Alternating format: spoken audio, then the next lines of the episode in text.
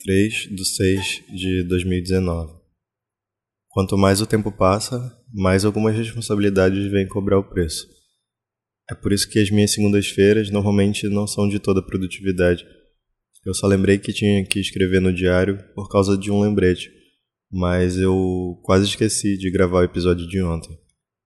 Faltaram muitas coisas hoje. A meditação, por exemplo, eu esqueci de novo e já estou escrevendo aqui com um pouco mais de pressa do que eu gostaria, para que eu consiga dormir cedo e logo me preparar direito para o dia de amanhã.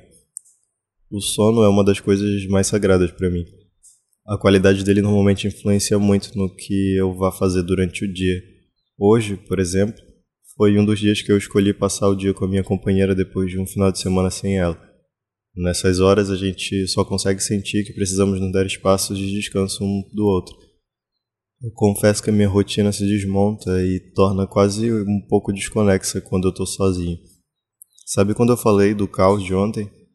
Pois é, é um pouco complicado de equilibrar a atenção em mim e nas pessoas pela casa a certas horas.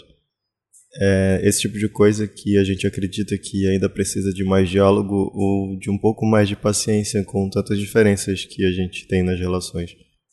Nem sempre dá para reivindicar o espaço que precisamos quando o espaço que temos também é compartilhado com o outro.